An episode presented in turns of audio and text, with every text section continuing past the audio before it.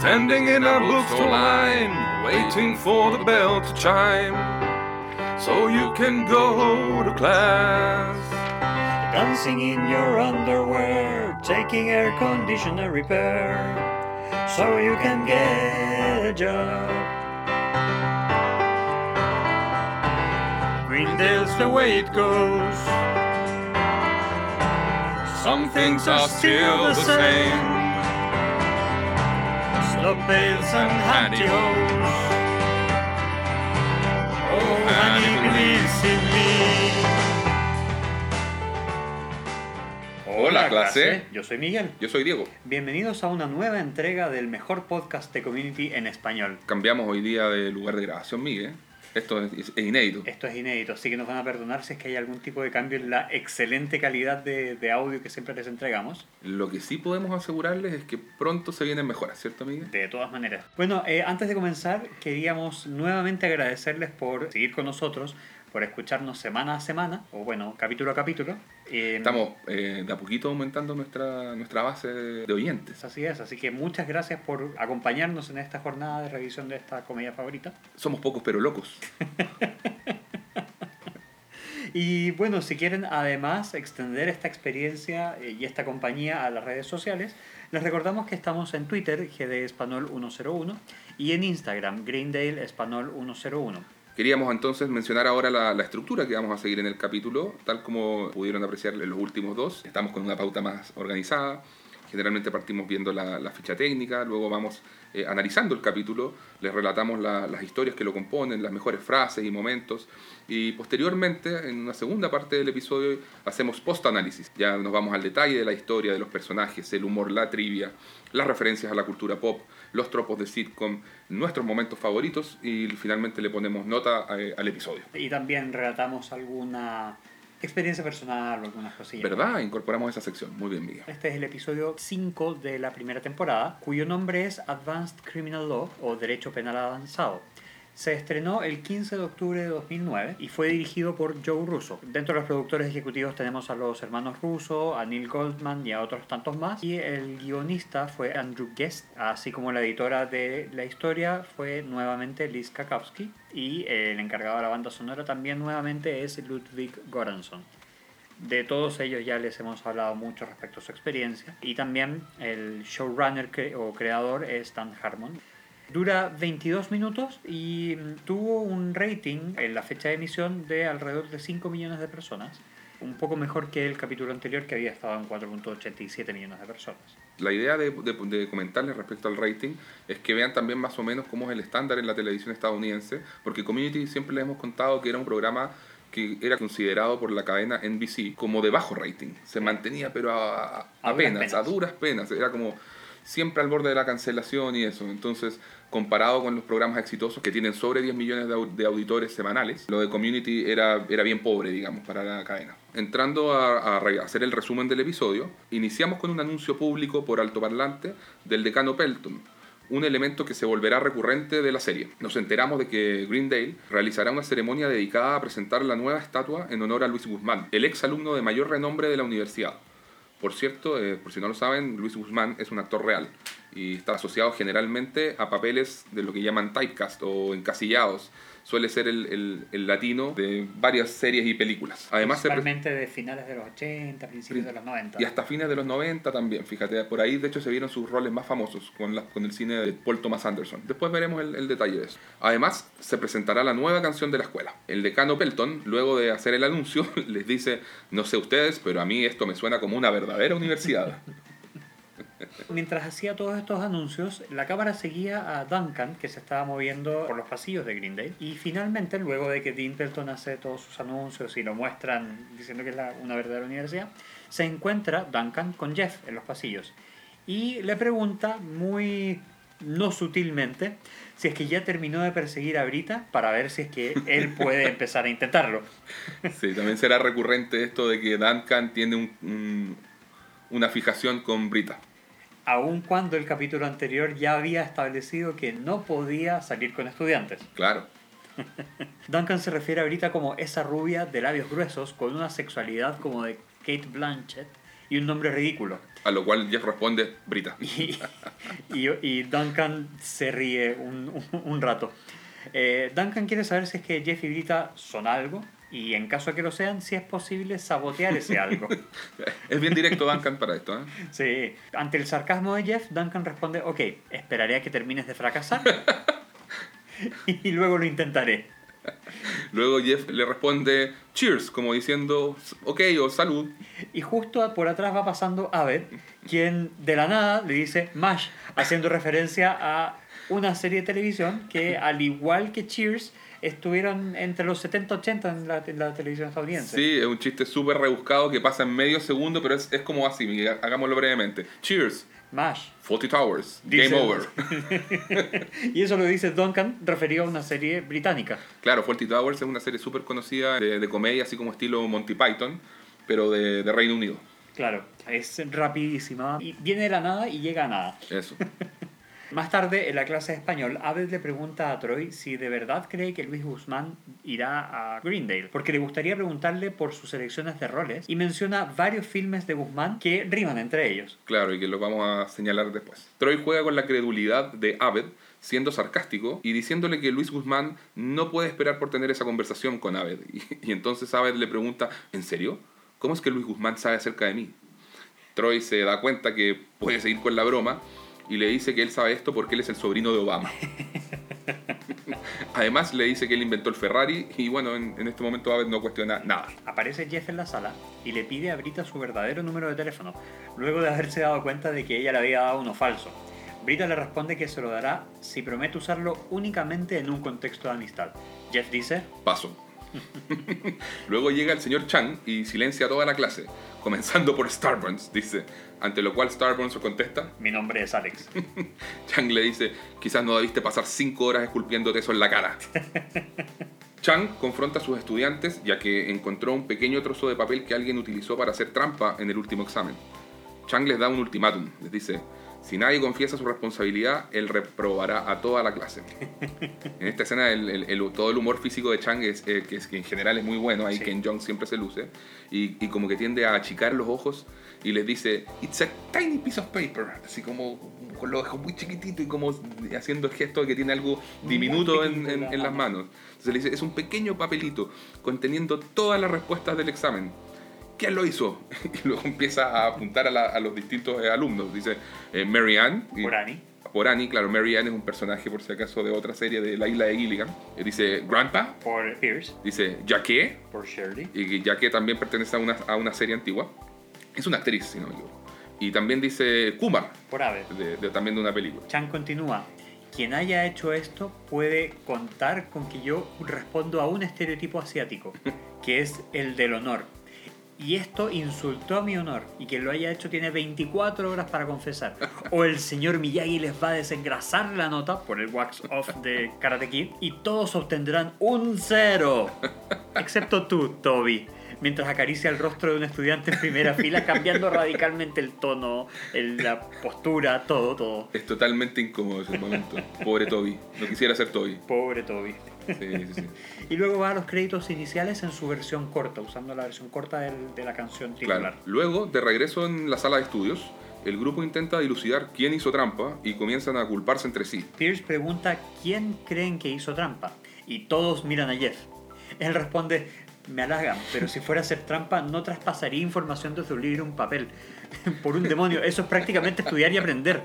Quien haya hecho trampa no era un verdadero tramposo, solo es alguien inseguro e ingenuo. Y mira a Annie. Un momento muy Jeff Winger, por cierto, también. ¿eh? Annie responde, puede que sea ingenua, pero no soy estúpida. Y mira a Troy. Troy dice, puede que sea estúpido, pero no trato de aparentar de que no lo soy. Y mira a Pierce. Y Pierce dice, puede que sea un genio, pero no soy una lesbiana. Y mira a Brita. Chase es un maestro. Sí. Brita detiene la discusión argumentando que todos deberían estar más preocupados de la locura de Chang. Annie dice que es incapaz de lidiar con la amenaza de obtener un cero y además tener que encabezar el comité de la escuela encargado de organizar la ceremonia del viernes. Ella explica que debe conseguir una nueva canción o un nuevo himno para Greendale para inaugurar la estatua de Luis Guzmán. Pierce ofrece sus servicios como cantautor, explicando que él escribió el jingle para las toallas Hawthorne. Pierce le dice algo sarcástico a Annie por no haber recurrido a él. Smooth Move Metamucil, que es algo así como bien hecho o buen movimiento Metamucil, que el Metamucil, la verdad, jamás lo había escuchado, ni siquiera me había percatado de este chiste en el capítulo, pero para este, preparar este podcast reparé en ese detalle y descubrí que el Metamucil es, Miguel, ¿qué es lo que es? Es una medicina para el estreñimiento o para el tránsito lento. Exactamente, entonces que le diga Smooth Move es como movimiento suave, así se, tra- se- se traduce. Claro. Movimiento, movimiento suave, Metamucil. Bueno, Abed en ese momento sugiere que Troy podría ayudar a escribir la canción, ya que Troy inventó la música rap, además de estar emparentado con Danny Glover y con el presidente Obama. Todos lo miran como, ¿qué estás diciendo? Y Shirley le dice, siempre te eh, consideré no racista, Abed, ¿qué está pasando? Ahí Troy le explica a Abed que todo lo que le contó en la clase de español era inventado, pues solo estaba bromeando y jugando con él, ya que eso es lo que los amigos hacen entre sí. A Abed le cuesta comprender la diferencia entre una broma entre amigos y una mentira. Intenta hacer un par de bromas fallidas. Al día siguiente, en la cafetería, Annie le dice a Pierce que el decano Pelton aceptó que escribiera el nuevo himno de Greendale. Pierce acepta, pero se pone nervioso al enterarse de que tiene poco tiempo para hacerlo. Más tarde en la clase de español, Chunk les da a todos 10 segundos para que la persona que haya hecho trampa revele su identidad. Pasados los 10 segundos, Annie emite un grito de horror.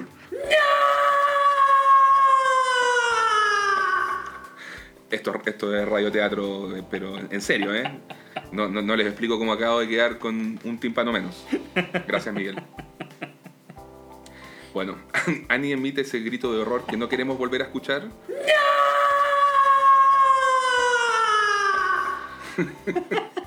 y, lo hace, y lo hace porque nunca le han puesto obviamente un cero.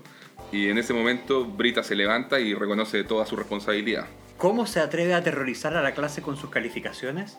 No es tan simple hacer que los seres humanos se vuelvan en contra de su mismo grupo.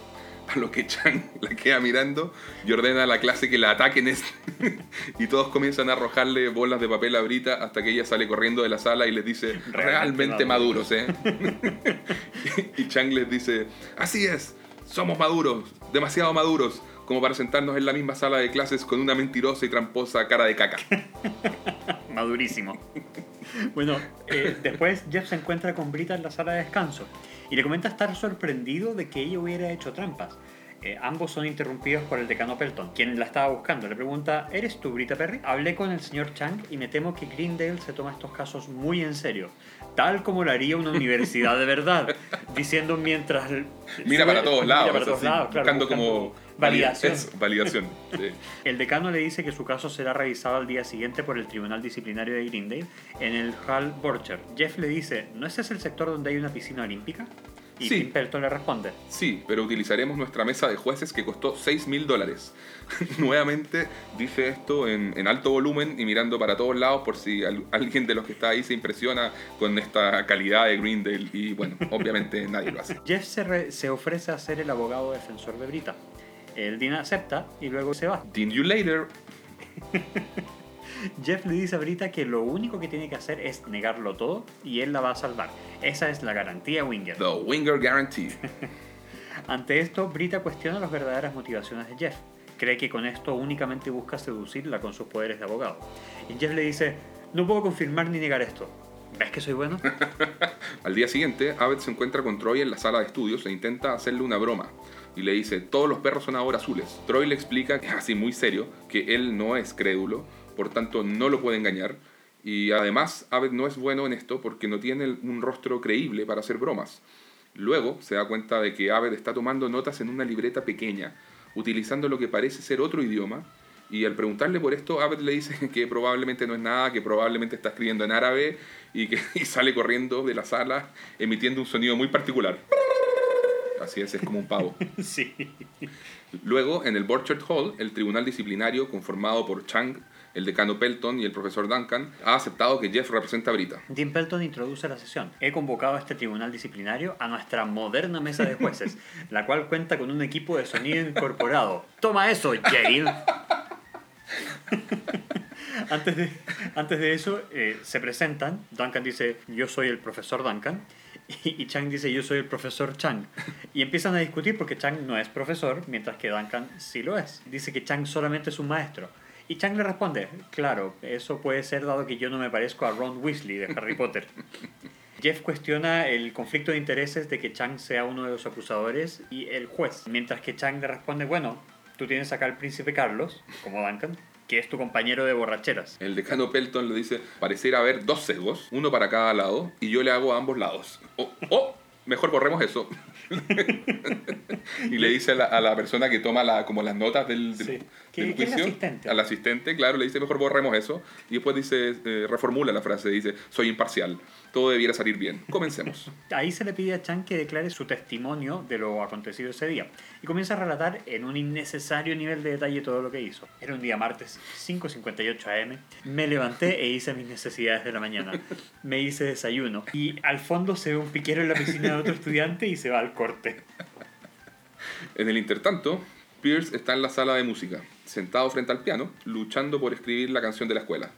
Aparece Annie en ese momento, quien le comenta que está preocupada porque escucha solo las mismas dos notas y ve que su partitura es un menú de comida china.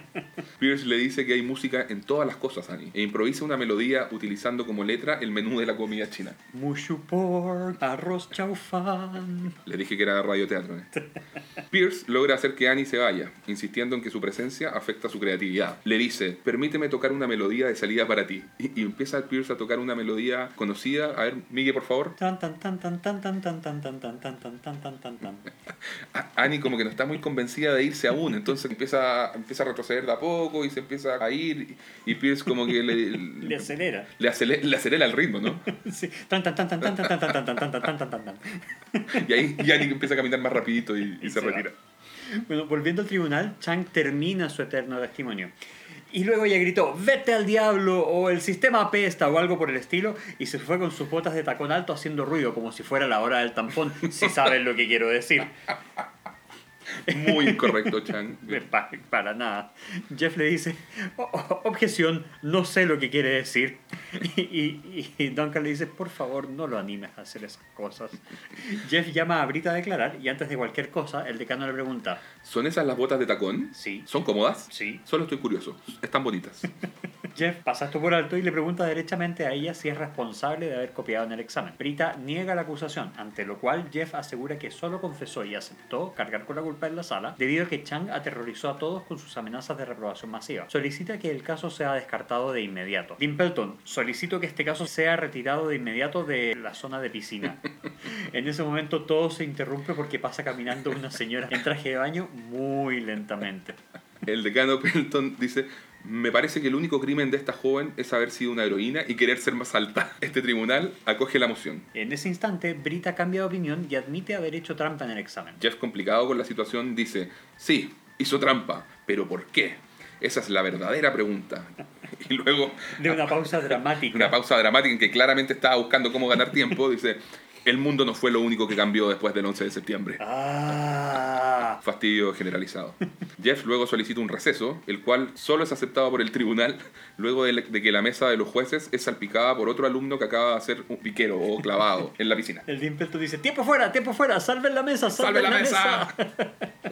En el patio de Greendale, Troy nota que Abed continúa comportándose en forma extraña. Abed se encuentra detrás de unos arbustos con la pequeña libreta de notas que Diego les contaba antes, hablándole en secreto a una grabadora en su ropa acerca de sus interacciones con Troy. Al ser descubierto, Abed se hace loco, pregunta cuánto tiempo ha estado Troy escuchando. Y Troy le pregunta si está intentando hacerle una broma. Abed responde, Sí, eso es, pero al parecer lo arruiné de nuevo. Troy lo mira raro y luego Abed vuelve a salir corriendo y saltando, emitiendo el mismo sonido de antes.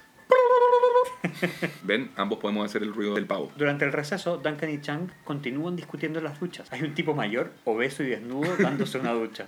Duncan le dice a Chang, ¿te importa si mejor tenemos esta conversación en un lugar con menos bolas? Ambos miran al tipo de la ducha. Duncan, Usted es muy seguro de sí mismo, le reconozco eso. Por otro lado, Chang, mirando hacia la zona genital del tipo, le dice, Sí, pero no debería hacerlo. Mientras tanto, Jeff intenta elaborar una nueva defensa ahora que Brita confesó. Ella se enoja diciéndole que él solo quiere ayudarla para luego acostarse con ella y que a él ni siquiera le interesa ser su amigo. Jeff le dice, Brita, mírame. No, no, en serio, mírame. Te estoy mirando. No, no, mira lo guapo que soy. Mira la forma de mi cara. Si todo lo que quisiera fuera sexo, podría obtenerlo de muchas otras mujeres sin tener que pasar por toda esta basura. Estoy aquí porque me agradas y me encantaría ser tu amigo. Tan solo no quería dejar el sexo fuera de la mesa sin haberlo intentado. Brita le cree, comienza a sincerarse y a confesar que ella se ve a sí misma como un desastre. Dice, tengo más experiencia siendo una inservible.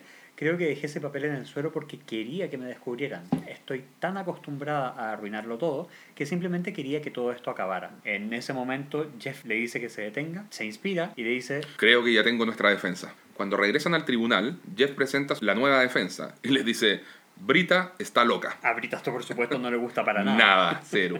Jeff les dice, señores, si hubieran podido escuchar todo lo que la señorita Perry me dijo durante el receso, se darían cuenta que perdió la cabeza. Ella no quiere triunfar, pues no cree en ella misma. No cree poder hacerlo.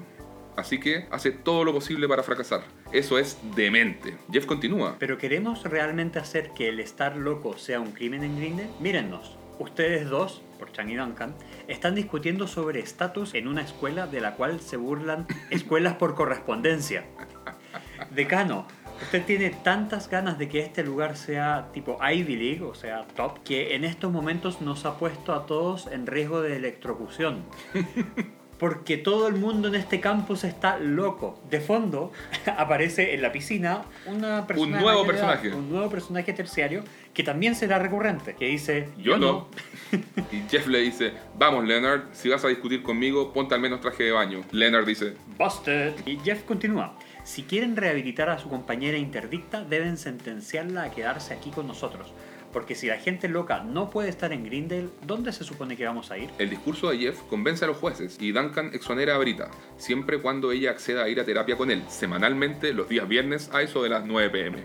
Se cierra el juicio. Troy se encuentra a Ave desde una sala bodega de la universidad, aparentemente haciendo contacto con su planeta originario mediante un televisor. Se apresura en decirle a Ave que detenga todo esto, pues siempre ha sabido que todo es un intento de broma. Troy le dice que fue demasiado lejos con la broma, que inventó un lenguaje, hace movimientos alienígenas con las manos y seguro arrendó una pantalla verde para el video que se ve en la TV. Aved le dice, Pero esto es lo que hacen los amigos. Troy dice, no, no, de ahora en adelante los amigos no se hacen bromas de este tipo, no se engañan mutuamente. Aved acepta, ambos dicen, cool, y luego ejecutan el clásico handshake, saludo Troy Aved. Aparece Garrett, mal disfrazado de alienígena, haciendo el mismo ruido raro de Abed. Y Abed, eh, Abed lo corta y dice, Garrett, ya se acabó, ya, se- ya se sabe todo. y, y Garrett se retira haciendo el ridículo. Troy dice, hey, eso estuvo un poco flojo. Aved dice, se nos acabó el presupuesto. Mientras tanto, vemos a Pierce que se quedó dormido en la sala de música frente al piano y aún no ha logrado crear un himno para la escuela. Cree por un momento que le llegó la inspiración y comienza a tocar Greendale, Greendale, Little Star. y se deprime por su fracaso. Llega Annie, quien había estado mirando esto desde afuera, y le pregunta cómo va. Él reconoce que es un fraude, que exageró en cuanto a sus habilidades musicales. Le muestra que la canción de Hawthorne Wipes es un plagio de otra más famosa. Aquí Annie le dice, Pierce, eres musical, eres creativo, puedes hacer esto, yo creo en ti. Pierce le dice que no debiera creer en él y renuncia. En ese momento Annie firmemente le dice, te diré lo que me dijo mi madre cuando quise renunciar a las porristas. No eres muy bonita, no tienes senos y no puedes hacer un buen basket toss. ¿Qué, qué es lo que es el basket toss, Miguel? El basket toss es un movimiento típico que hacen las porristas donde entre tres personas lanzan a una cuarta hacia arriba y después la reciben como si fuera un encestamiento de básquet. Entonces, retomando, le dice, no eres muy bonita, no tienes senos y no puedes hacer un basket toss para salvar tu vida, pero hiciste un compromiso. Así que, toma tus pompones, Pierce, rellena tus sostenes y prepárate para que el bus del equipo te deje botado en Taco Bell. Porque la vida es dura, pero nos volvemos soldados y así es como son las cosas. That's just the way it goes. Annie se va, pero bueno, ha logrado inspirar a Pierce. quien dice ya la tengo. Nos vamos al corte y más tarde el grupo de estudio, junto al resto de la escuela, asisten a la ceremonia de inauguración de la estatua de Luis Guzmán. Jeff se acerca a Brita, quien aún está molesta por la defensa que él usó en su caso. El decano presenta la estatua y luego anuncia a Pierce, quien dedica la nueva canción de la escuela a Annie por creer en mí. Comienza a tocar el piano e inmediatamente la mayor parte de la audiencia reconoce que la melodía es de The Is del compositor y cantante Bruce Hornsby. Abed pregunta si Pierce se da cuenta que la canción no es de él y Jeff responde no lo creo. Abed pregunta si podrían demandarlos por plagio. Jeff al principio lo duda, pero luego de cantar el coro y confirmar las amplias similitudes dice sí, definitivamente. They got us. Pierce continúa tocando y cantando y se le ve despreocupado y feliz. Fin del episodio. Pasamos a Lentac, donde vemos otro, otro bit más de la amistad de Troy y Abed, donde muestran a Troy durmiendo en el sofá de la sala de estudio, mientras Abed está metiéndole lápices en la boca abierta. Pero sí, una cantidad absurda de lápices. 36. 36 lápices. Para ser exacto. Porque están jugando a ver cuánto soporta cada, cada uno. Luego eh, dice 36. Es un nuevo récord, le dice Abed a Troy. Y Troy le dice, ok, Jugamos al mejor de tres. ok. Y entonces se invierten los roles y Abed se pone en el sofá, abre la boca y Troy empieza a insertar una cantidad absurda de lápices en la boca de Abed. Fin del capítulo. Bueno, dentro de las historias podemos ver que tenemos tres en este caso, nuevamente dividiéndolo en A, B y C. La historia A es la de Jeffy Brita, frente al Tribunal Disciplinario de Chang Duncan y Dean Pelton. La historia B es la composición de la canción por Annie Pierce, mientras que la historia C es la de Troy y Abel. Vemos que Shirley no aparece mucho en este capítulo. Sí, es cierto, eso llama la atención. Tiene un par de chistes y ya está. ¿Qué nos parecen eh, estas historias, Miguel? Yo creo que la, eh, la historia A es bastante interesante eh, de cara al personaje de Brita particularmente, quien hasta ahora la habíamos visto siempre como una mujer muy fuerte, muy segura de sí misma, muy feminista y ya se nos había mostrado también que era una activista que no ejerce el activismo. Entonces ahí veíamos un poco lo que era algunos de sus puntos débiles, que no, no mantenía como una coherencia entre lo que dice y lo que hace. Pero ahora indagamos un poquito más como en algunos aspectos psicológicos ya de- detrás de eso. Indagamos en el por qué, en el fondo en sus falencias, en sus inseguridades y ella dice abiertamente no sentirse lo suficientemente buena como para lograr algo, al punto como del, del autosabotaje psicológico. Y eso es lo que Jeff logra leer en ella y con esto logra salvarla de ser expulsada. También vemos que nuevamente en este, en este episodio Jeff hace algo positivo por alguien más del grupo, Claro. lo cual también de- denota que Jeff empieza de a poquito a ser menos egoísta. No, y en ese momento en el camarín donde están conversando y donde están como abriéndose uno al otro, también vemos la apertura que tiene Jeff hacia Brita. Él normalmente es un tipo cerrado que esconde mucho sus emociones. Aquí le dice abiertamente, quiero ser tu amigo, me pareces una persona interesante. Contigo quiero tener una relación de amistad. Exactamente. Y, y Brita, bueno, acaba creyéndole. Por otro lado, la historia B nos muestra el primer lazo de amistad entre Pierce y Annie, que es eh, un lazo que también se explora ah, más hacia adelante. Esto es muy relevante porque no muchos, al final casi nadie, le tiene fe a Pierce, quien es más el tipo viejo y desadaptado que hay que aceptar porque todos somos falibles y estamos dañados, y porque también es un poco de mala educación dejar a alguien afuera solamente por ser viejo. Pero en general al grupo le cuesta mucho darle crédito por algo a Pierce, y él agradece que Annie lo haya apoyado, haya estimulado a sacar adelante la tarea y finalmente que creyera en él. Y eso también es algo que él agradece mucho inconscientemente. Claro, a pesar de que la obra que haya presentado sea un plagio, Claro. Y en, en el fondo te muestra el capítulo que ese no era el punto. Eh, el, el punto es que, bueno, Annie creyó en él y él respondió. Y se sintió muy bien con, con eso, se, sintió querido y aceptado. Por último, en la, en la última historia C es uno de los entags llevados hacia el capítulo, diría yo. Claro, puede ser visto Eh, así. sí. Porque vuelven a explorar el cómo va mejorando la amistad entre Troy y Abed y continúa estrechándose este lazo de amistad y confiar el uno en el otro y que no es una de estas amistades casuales, sino que va un poco más allá y llega un poco más en profundidad.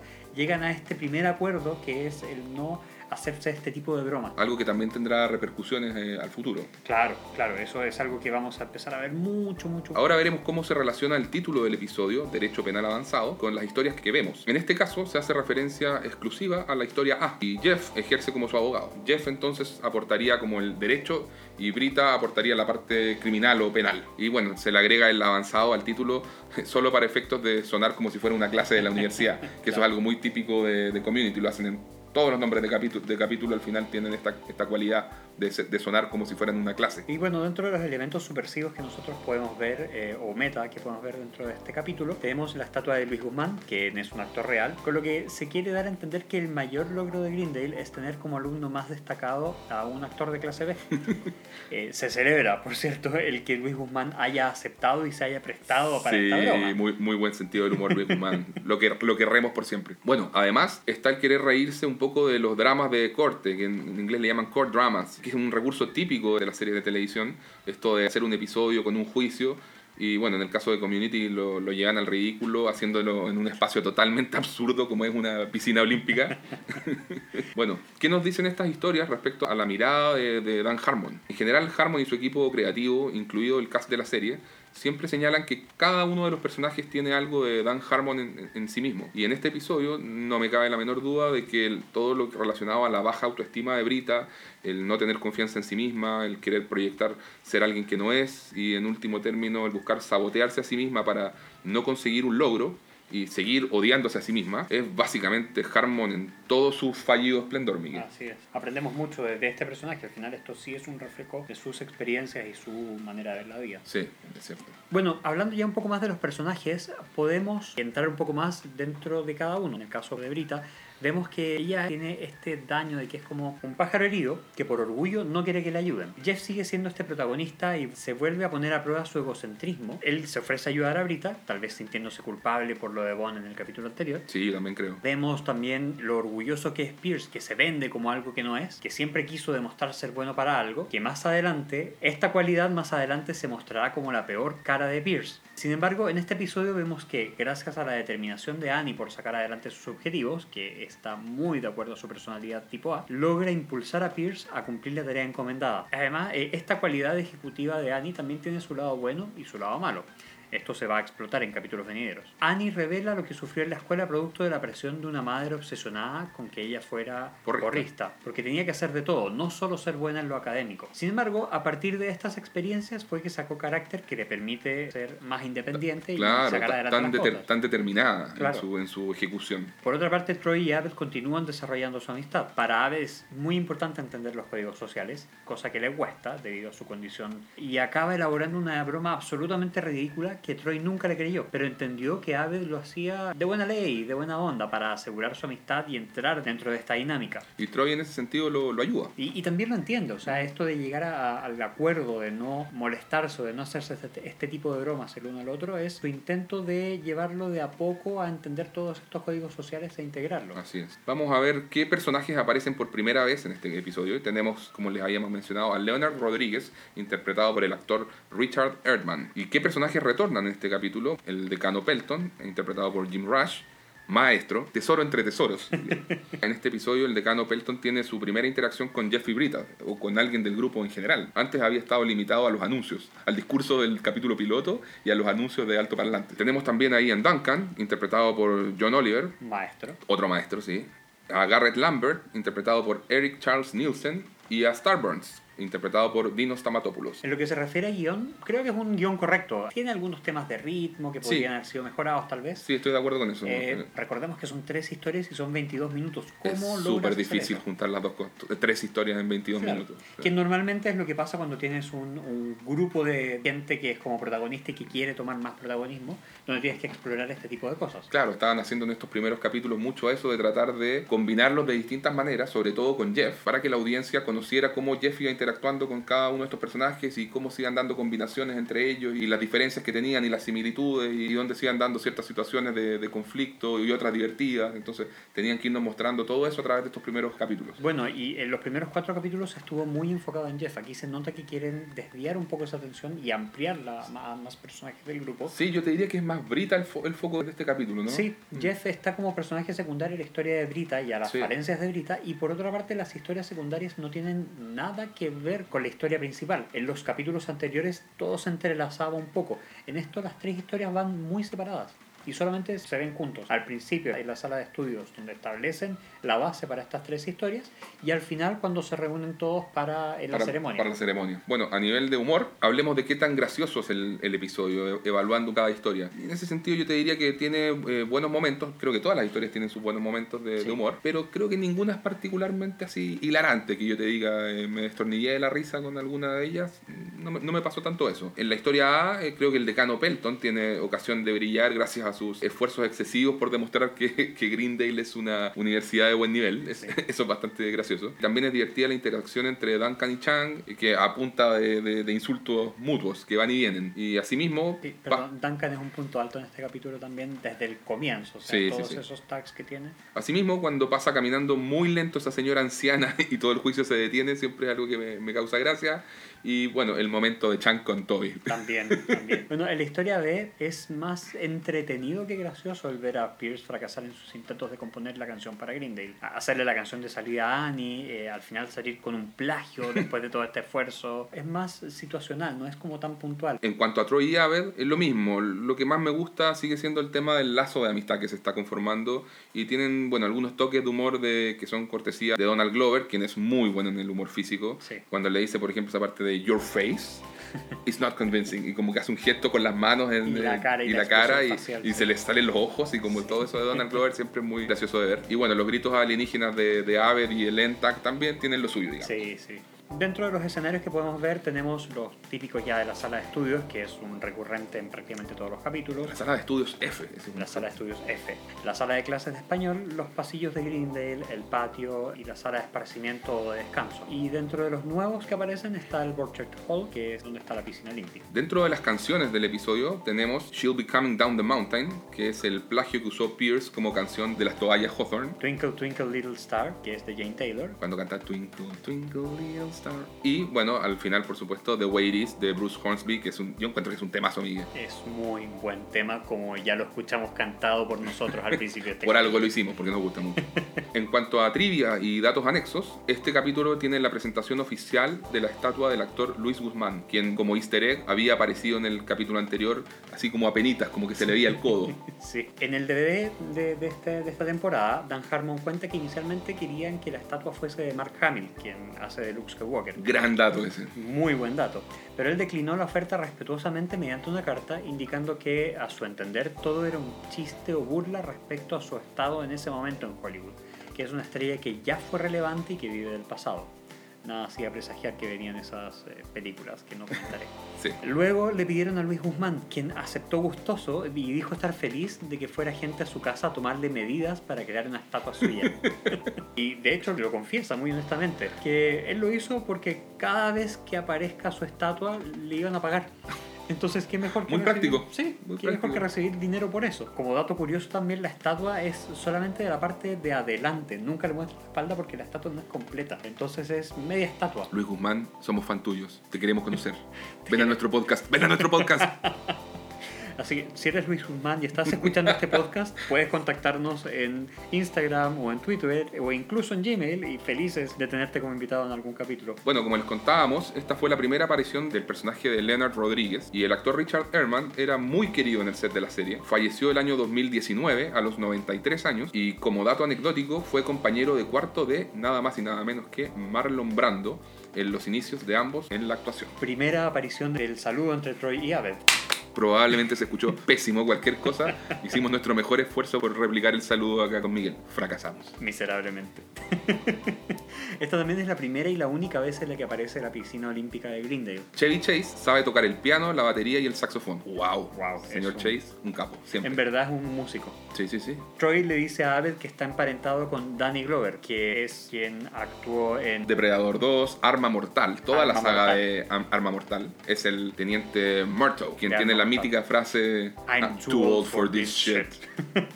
El nombre del actor que hace a Troy es Donald Glover y no, no está emparentado con Danny Glover, aunque siempre la gente asume que sí, que es hijo o sobrino de Danny. Glover. En el DVD de la temporada 1, Donald Glover se refiere al hecho de cómo su personaje fue evolucionando con las temporadas respecto a estos primeros episodios. Por ejemplo, el Troy que todos conocemos posteriormente, durante la mayor parte de la serie, sin dudas habría creído 100% en todo lo que le dijera Abed, pues su personalidad siempre fue después muy infantil y se destapa ese lado infantil y, y ñoño de, de Troy. Pero a- acá, en estos primeros capítulos, todavía como que están con la figura del jugador de fútbol americano. Bueno, y aparte no está en la confianza todavía entre ellos Claro, como para claro. Después de este capítulo, creo yo es que podría haberle creído todo porque ya tenían este acuerdo. Sí, Aunque nunca se confirma abiertamente, Harmon siempre se negó a hacerlo, Abed se da a entender que tiene algún grado de Asperger, que está en el espectro. Por eso le cuesta comprender estos códigos sociales como por ejemplo el sarcasmo, a lo cual hace referencia también en algún capítulo posterior. Cuando Abed dice que Troy inventó la música rap, es una referencia directa a la carrera musical de Donald Glover como el rapero Childish Gambino. En la letra de su plagio, Pierce dice que los estudiantes de Greendale pueden tomar la clase de reparación de aire acondicionado. Esto a futuro será una parte relevante de la historia, particularmente en la temporada 3. Además, se menciona esta clase en algunos videos promocionales que solo circularon en internet previo al lanzamiento de la serie, en los cuales Dan Harmon interpreta a Pat Isaacson, quien es el decano de admisión de Greendale. Él destaca el curso de reparación de aire acondicionado que se imparte en Greendale como una de las ventajas de la universidad. El juicio de Verita transcurre en el Borchardt Hall, el cual se vuelve relevante también en una de las líneas de historia hacia el final de la temporada 5. Y lo que te muestra que Community va construyendo todo este gran universo poco a poco. Hay un extra que apareció en cerca de 65 capítulos de Community conocido por los fans como el tipo de pelo largo. Se le puede ver frecuentemente en la clase de español sentado hacia el lado de Jeff cuando Brita reconoce haber hecho trampa. Pasando a los running gags o chistes recurrentes, están siempre los anuncios públicos por alto parlante del decano Belton. Me llamo Alex, que es la frase clásica de Star ¿La frase? Me llamo Alex, que es la frase clásica de Star Wars, a quien no le gusta que le digan así. Annie's boobs. Annie cuenta cómo su madre la obligaba a reinarse el sostén para ser porrista. Pierce diciendo algo que en verdad no es. En este caso dice que es un músico y compositor consumado. El lesbianismo de Brita, Pierce lo sugiere como casi siempre. el Dean Notation, que son los juegos de palabras eh, me encantan. que hace el Dean con su cargo. El Dean le dice a Jeff y Brita, Dean you later. La sexualidad del decano Pelton, cuando dice en el tribunal que él va para ambos lados y después dice que es imparcial y acaba pidiendo que lo borren del acta. el grito de no cuando Annie reacciona pensando que le pondrán un cero. Ya lo hice antes, no lo voy a volver a repetir. Por favor. Shut up, Leonard. Esta es la primera vez que se utiliza esta popular frase, muy recurrente en la serie. Y Jeff se la dice a, a Leonard en la piscina para que se ponga traje de baño. las habilidades de abogado de Jeff, quien utiliza sus habilidades persuasivas y su don de la palabra para conseguir lo que sea. Y por último, se inicia la rivalidad entre Chang y Duncan. Bueno, dentro de las referencias a la cultura pop ya hablamos de Luis Guzmán, un actor puertorriqueño que nació el 56, que es típicamente prototipo del latino, del villano y latino en algunas comedias. Participó en Carlitos Way, en Boogie Nights, en Magnolia, en Punch Drunk Love y en Narcos, la serie de TV. Y su estatua pasa a ser un elemento icónico del universo Greendale. Como les decíamos, siempre creando universo. La actriz Kate Blanchett, mencionada por Duncan para referirse a Brita. También se hace referencia a James Bond. Jeff le pregunta a Duncan ¿cómo es posible que tú y James Bond vengan de la misma isla? Se menciona también la serie MASH, que corrió desde el año 72 al 83. Tuvo una película y una serie de televisión. Y es mencionada por Aved en ese chiste que les comentábamos, que va y viene puro nombrando series de televisión entre Jeff, Duncan y Aved. Y dentro de esas series de televisión vemos también la referencia a Cheers y a Faulty Towers, quien lo hizo Duncan y Diego ya les comentó sobre ella. Eso. Luego, cuando Aved entra a comentar sobre las películas por las cuales les gustaría preguntarle a Luis Guzmán, menciona QA, conocida como Distrito 34, Corrupción Total, de 1990, dirigida por Sidney Lumet, protagonizada por Nick Nolte. De, de hecho, el, la frase completa es: Quiero preguntarle sobre Carlitos Way, The Cowboy Way, The Hard Way and QA. Todo rima. Carlitos Way, Atrapada por su pasado, es una película del 93 dirigida por Brian De Palma con Al Pacino y Sean Penn. The Hard Way, o Colegas a la Fuerza, es una película de 1991 dirigida por John Badham con Michael J. Fox y James Wood y The Cowboy Way, Dos Cowboys en Nueva York, es de 1994, la dirige Greg Champion y la protagonizan Woody Harrelson y Kiefer Sutherland. También se menciona al presidente Barack Obama, cuando Troy le dice a Abed ser el sobrino de Obama al inicio del episodio. Karate Kid, película famosísima de 1984, dirigida por John G. Avildsen, director también de Rocky. Y esto ocurre cuando Chang se autorreferencia como el señor Miyagi, diciéndoles que él va a desencerar las notas de todos.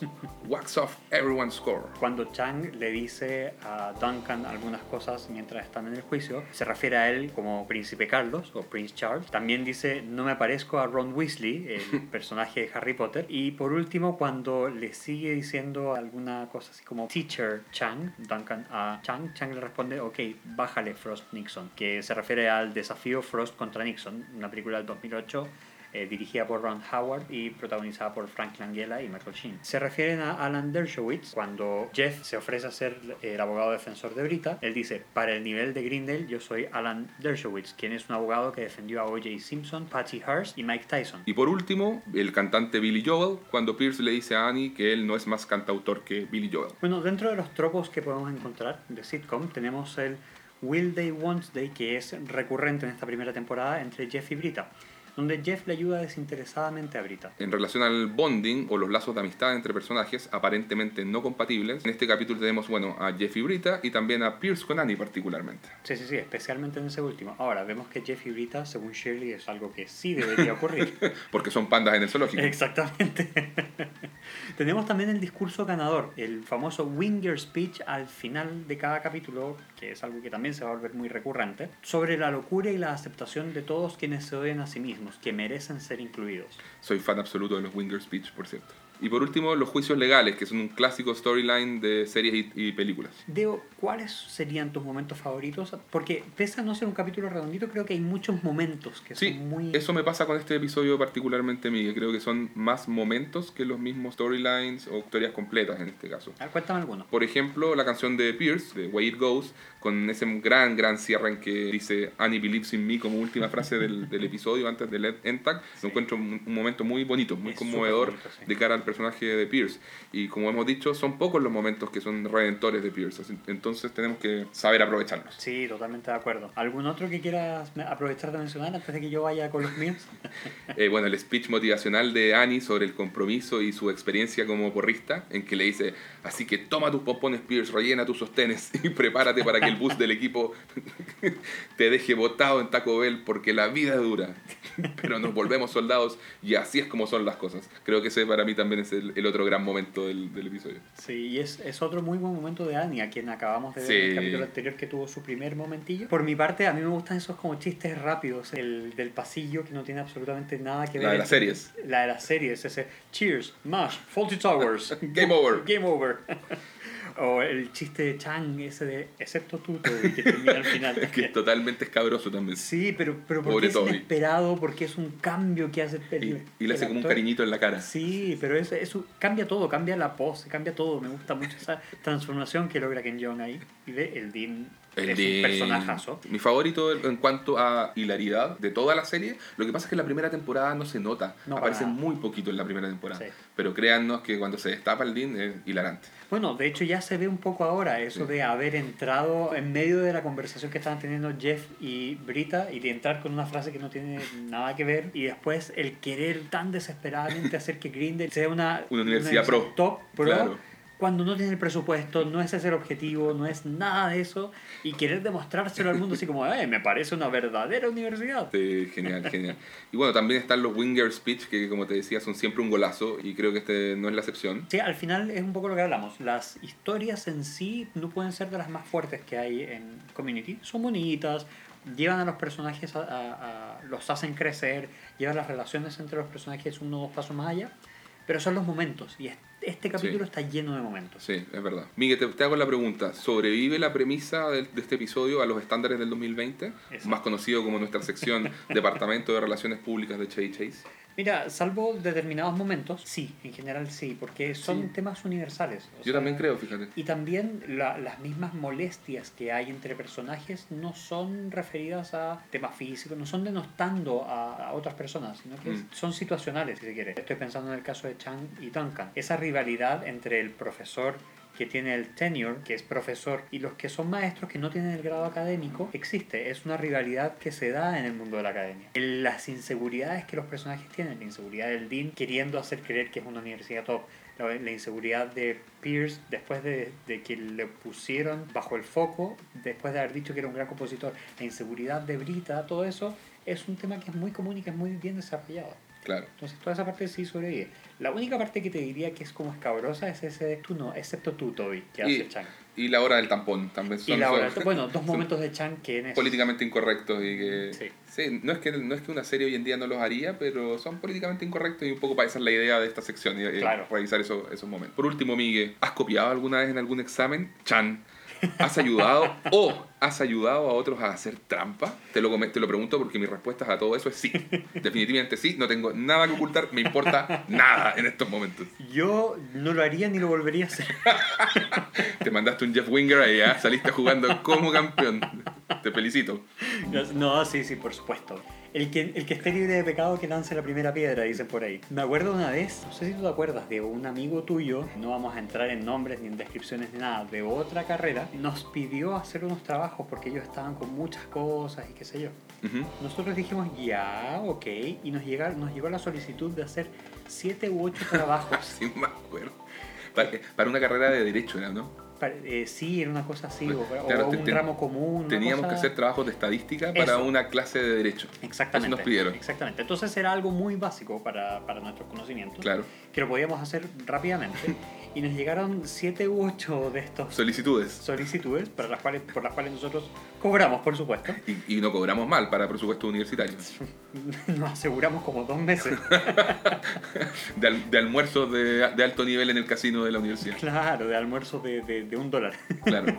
Y, y sí, me acuerdo que hic- hicimos la las tablas, que eran los mismos resultados para todos, porque era la misma pregunta para todos. Por tanto, la cosa de cambiar los colores. Era cambiar los colores de las tablas y cambiar las palabras de las conclusiones y ya está, porque la descripción se podía quedar casi igual. Claro, así cuando empiezas a dar vuelta a los párrafos y a cambiar un poco la redacción de algunas frases, pero dices exactamente lo mismo en todos los trabajos. Así es, así es. Sí, sí, me acuerdo. Y sí, eso, eso te diría Oye, que fue como lo más. Teníamos un negocio ahí. So- Solo te diré eso. Mira, el, el capítulo anterior vimos cómo podríamos haber formado, cómo teníamos pasta para, para habernos dedicado a, a los guiones. Claro. Y ahora vemos cómo teníamos pasta para dedicarnos a la mafia de, de trabajos universitarios. No, por favor, no lo llamemos mafia. Llamémoslo ayuda ante los pobres eh, estudiantes que están sobrecargados de actividades. Exactamente. Y, re- y requieren sacar sus carreras que no tienen nada que ver con estos ramos que les entorpecen su, el resto de sus conocimientos. Claro.